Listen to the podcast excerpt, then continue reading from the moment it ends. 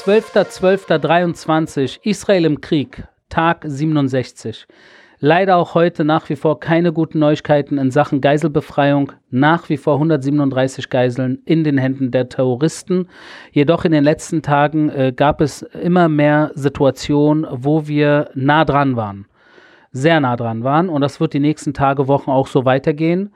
Und wir werden nicht locker lassen, weil das eines unserer Hauptziele in diesem Krieg natürlich ist, jede Geisel, bis auf die letzte Geisel aus den Händen der Terroristen zu befreien, auf welchem Weg auch immer. Im Kampf gegen die Terroristen mittlerweile 431 gefallene Soldaten, angefangen am 7. Oktober. Allein seit dem Bodeneinsatz 105 israelische Soldaten und Soldatinnen, die im Kampf gegen die Terroristen ihr Leben verloren haben. Jeden Tag leider nach wie vor Beerdigungen. Das ist eine sehr traurige Situation, in der wir uns befinden. Doch wir sind trotzdem uns alle sicher, auch die Familienangehörigen der Gefallenen, dass es jetzt gerade keinen anderen Weg gibt, dass wir weitermachen müssen, und zwar vorwärts und geradeaus gegen den Terror. Alles, damit in den nächsten Jahren und Jahrzehnten, zumindest in, in Blick, mit Blick auf den Gazastreifen, ähnliche Verhältnisse wie vor dem 7. Oktober nie wieder so sein werden andauernder Beschuss aus dem Gazastreifen und aus dem Libanon nach wie vor leider. Äh, gestern auch, äh, heute, wahrscheinlich heute Abend wieder. Also es wird wahrscheinlich noch eine ganze Weile so gehen. Erst heute äh, haben die äh, Fallschirmjäger im Gazastreifen und zwar in Zeytun. Das ist ein Bezirk in äh, Gaza City im Nordteil.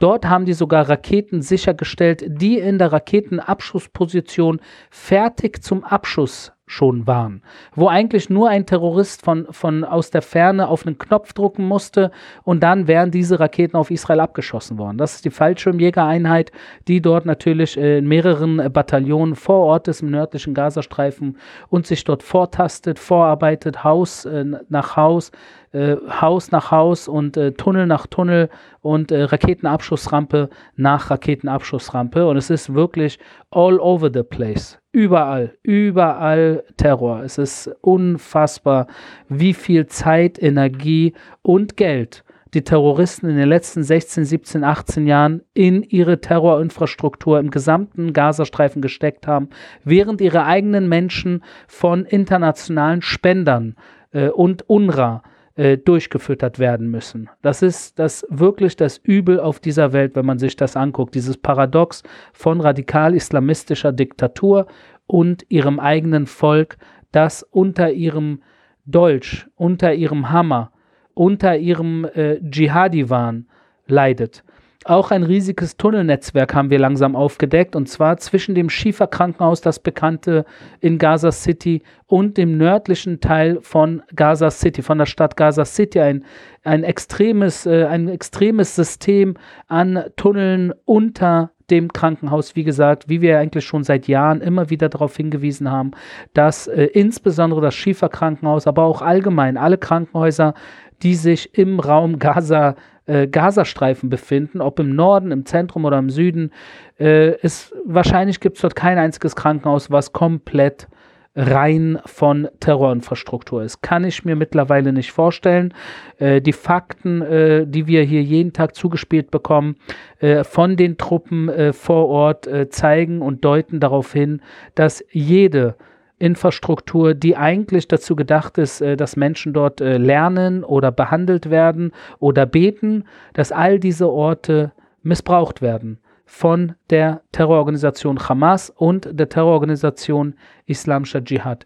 Haupteinsatzgebiete nach wie vor, das habe ich die letzten Tage immer wieder gesagt, ich gehe nochmal darauf ein, Jabalia, Sajaiya und Khan Yunis. Das sind die drei Zentren, wo die israelische Armee sich jeden Tag ein Stück weit vortastet, um den Terror in diesen Hauptzentren der Hamas-Terrororganisation, um sie dort in die Knie zu zwingen. Beschuss aus dem Libanon leider äh, nach wie vor äh, stärker geworden in den letzten Tagen. Da müssen wir äh, mit allem, was wir haben, dranbleiben und beobachten und natürlich vorbereitet sein, falls die Hezbollah und hinter der Hezbollah natürlich das Mullah-Regime im Iran, falls sie eventuell diese Situation verschärfen wollen und stärker Israel unter Beschuss nehmen wollen, weil dann muss auch Israel anders reagieren. Und wie ihr mitbekommen habt, das habe ich heute auch kurz gepostet, ein norwegisches Schiff, was äh, von den jemenitischen Rebellen, den jemenitischen Houthi-Terroristen angegriffen wurde, ist in Flammen aufgegangen und zwar auch im Bereich Bab el-Mandab äh, zwischen dem Roten Meer südlich von Israel und dem Indischen Ozean.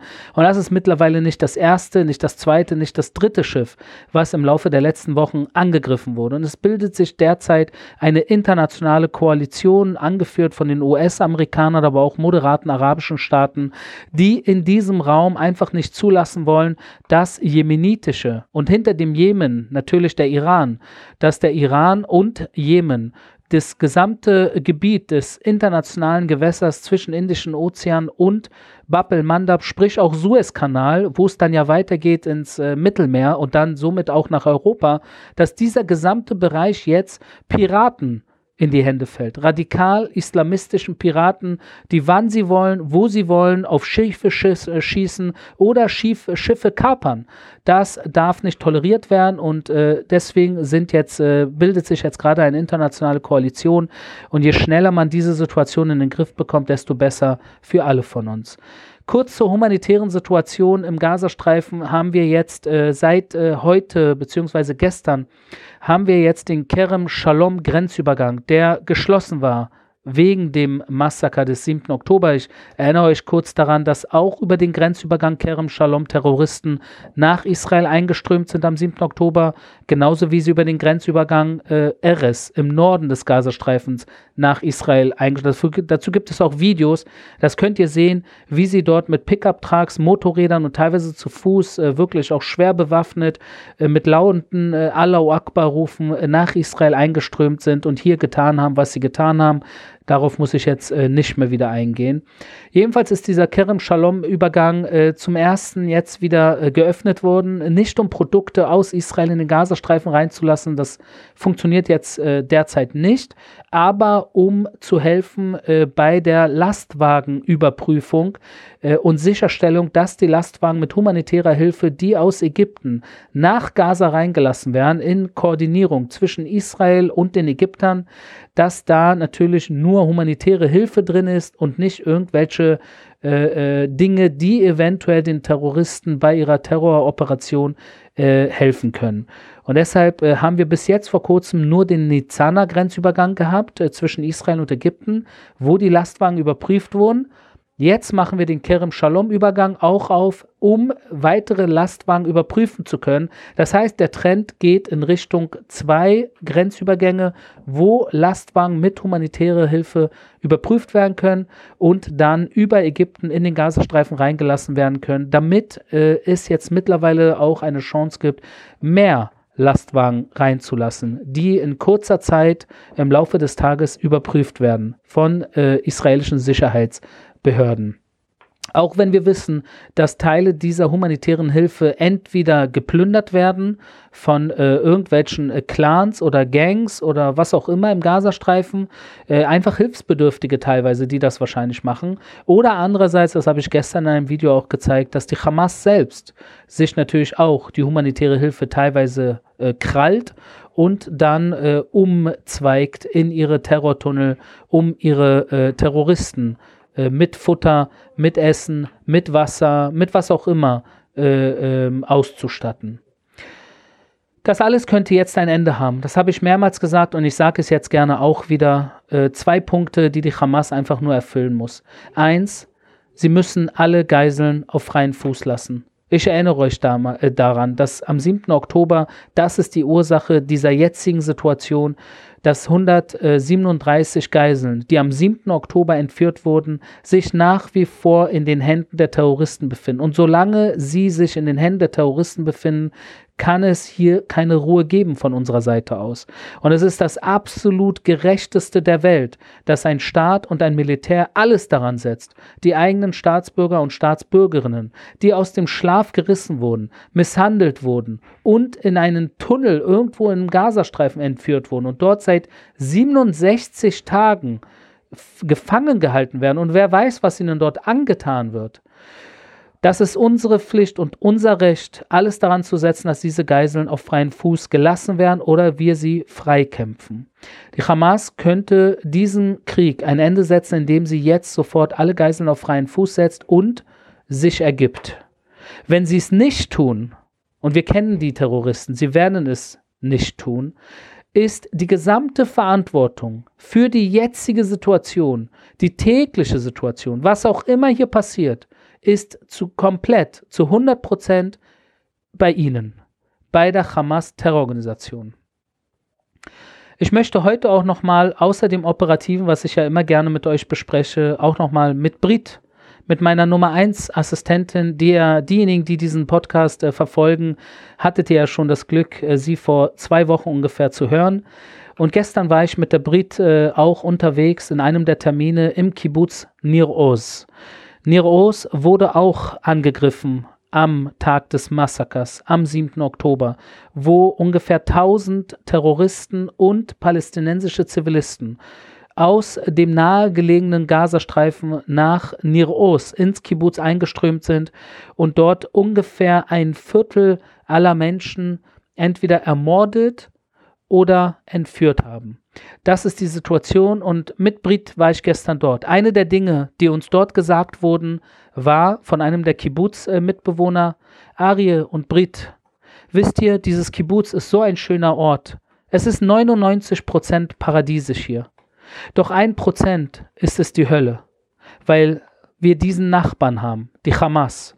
Und diese ein Prozent Hölle bedeutet, dass jeder Tag etwas passieren könnte, an jedem Tag etwas passieren könnte, wo dieses Paradies eventuell in, ein, in eine Situation der Hölle umgewandelt werden könnte. Und genau dieses Paradies zur Hölle-Transformation fand am 7. Oktober statt. Brit, wie war der Besuch bei Nir Oz für dich gestern? Ähm, also ich muss sagen, wir waren ja schon in Kfar Aza, in Beret und Nir Oz irgendwie, da war was. Ich glaube, es kann auch daran liegen, dass wir einfach die ersten Bilder, die ich bekommen habe am 7. Oktober, das war halt aus diesem Kfar und da sieht man auch die Bibas-Familie, wie die da von den Hamas-Terroristen verschleppt wurden, wo der zehn Monate alte Kfir immer noch im Gazastreifen ist. Und die Bilder, die man dort hat, also ich meine, da die Kinderbetten, die voller Blut sind noch. Ähm, ein Schutzraum, wo wirklich ein Massaker angerichtet wurde. Das kann ich sogar so nicht in Worte fassen, aber es ist wirklich alles noch voller Blut dort. Der Essensraum, der, wo auch ein so großes Massaker stattgefunden hat, dass selbst heute noch der Geruch von, von Leichen dort immer noch sehr stark, also es ist sehr intensiv dort noch. Ähm, und generell auch, ich meine, wir sind einen halben, eineinhalb Kilometer von Khan Yunis entfernt. Äh, und zu wissen, dass da unsere Geiseln noch wahrscheinlich sind und das mit eigenen Augen zu sehen und wie nah das eigentlich ist, aber dann auch wieder so weit weg, das sind einfach Sachen, die lassen einen nicht los. Ja, das äh, wirklich Traurige ist ja, dass dieser Ort Niros, ich weiß nicht, wer von euch in einem Kibbutz bis heute war, aber dieses Niros ist so ein verdammt schöner Ort, wirklich. Also so viel botanischer Garten, so viele schöne Bäume, so viel Grün, so viel auch verschiedenste Blumen. Also wirklich ein Paradies und man kann sich eigentlich nicht vorstellen, wie das Leben für diese Menschen dort war bis zum 7. Oktober mit diesem Gedanken, dass ein Prozent Hölle direkt nebenan ist. Und als ich da gestern mit Brit langgelaufen bin, habe ich mir überlegt, wie traurig es doch ist, dass man, man kann an einem Ort, den man liebt und wo man sich das schönste Haus auf der Welt aufbauen kann, im Endeffekt niemals wirklich in Sicherheit und in Frieden leben, wenn dein Nachbar es dir nicht gönnt wenn dein Nachbar es dir nicht gönnt. Und ich bin hier ganz offen und ehrlich mit euch, ich gönne den Palästinensern, was auch immer sie wollen. Sie sollen gerne die schönsten Häuser auf der Welt haben, sie sollen gerne den grünsten Rasen auf der Welt haben, habe ich persönlich absolut kein Problem damit. Ja, das Einzige, was ich erwarte, das Einzige, was ich erwarte, ist, dass sie bereit sind, Seite an Seite hier in dieser Region zu leben. Das ist das Einzige, was ich erwarte. Seite an Seite. Es muss keine Liebesbeziehung sein. Es muss keine Freundschaft sein. Aber sie sollen tolerieren, dass wir Juden und Israelis, dass wir das Recht haben und äh, hier zu leben. Das haben wir. Das ist, also wir sind hier keine irgendwelche Menschen, die einfach mal so hier leben. Die, der jüdischen Wurzeln liegen hier. Wir kommen von hier. Und wir haben in all den 2000 Jahren Diaspora, gab es immer jüdische Communities hier in Eretz Israel. Ob es äh, besetzt war von den Römern oder von den Türken oder das britische Mandatsgebiet. Im Endeffekt haben hier immer Juden gelebt. Juden Seite an Seite mit Christen und mit Muslimen. Und dann gab es den Teilungsplan. Und der Teilungsplan hat geteilt zwischen Juden und Arabern, damit wir Seite an Seite in Frieden. Die Juden haben damals Ja gesagt und wir Juden sagen auch heute Ja. Doch leider gibt es auf der arabischen Seite Terrororganisationen, die nicht nur Nein sagen, sondern sie tun alles daran, die jüdische Seite zu massakrieren. Das haben wir am 7. Oktober gesehen. Und das wirklich Traurige ist, dass all diese Menschen in dem Kibbuzim insbesondere, sie wollen ja Seite an Seite. Sie wollen ja Frieden. Und das ist, was Sie uns auch gestern erzählt haben. Diese Kibbutz-Leute haben sich täglich dafür eingesetzt, dass sie an, an Seite an Seite mit ihren Nachbarn in Frieden leben können. Und sie sind, glaube ich, am meisten getroffen davon. Und Brit, auch gestern hatten wir Gespräche mit diesen Kibbutz-Leuten, die eigentlich nicht glauben können, wie brutal gerade in ihren Kibbutzen vorgegangen sind, wobei sie doch sich so dafür eingesetzt haben, dass es eine bessere Seite-an-Seite-Situation wird. Richtig, Brit? Ja, vor allem, was ich halt auch bewundernswert fand, ist, dass die eben nie irgendwie gesagt haben, was für Monster, was für, obwohl die da Sachen erlebt haben, die sich keiner vorstellen kann. Wirklich, weil auch die ganzen Häuser dazu sind, das sieht wirklich aus wie, wie nach dem Zweiten Weltkrieg irgendwie. Das, das sind Bilder, da, ich, man will immer nicht vergleichen. Es ist, man kann auch das eine mit dem anderen nicht vergleichen, aber trotzdem sind das so die Assoziationen, die man dann so bekommt, wenn man da durch den Kibbutz läuft. Und mit den Menschen dort zu reden, die dann sagen, ja, wir hoffen auf bessere Tage und wir werden den Kibbutz wieder aufbauen und er wird noch schöner, als er vorher war. Das ist einfach, das sind auch so Momente, die uns dann Kraft geben, weil wir immer jeden Tag diese Bilder zu sehen, da, das macht schon was mit einem. Aber wenn dann die Leute, die da wirklich vor Ort waren, als es passiert sind, so reden über die Situation und so gefasst sind und voller ähm, positiver Energie noch irgendwie, was ich kaum verstehen kann, ähm, das gibt einem wirklich Hoffnung. Das ist wirklich ein Lichtblick.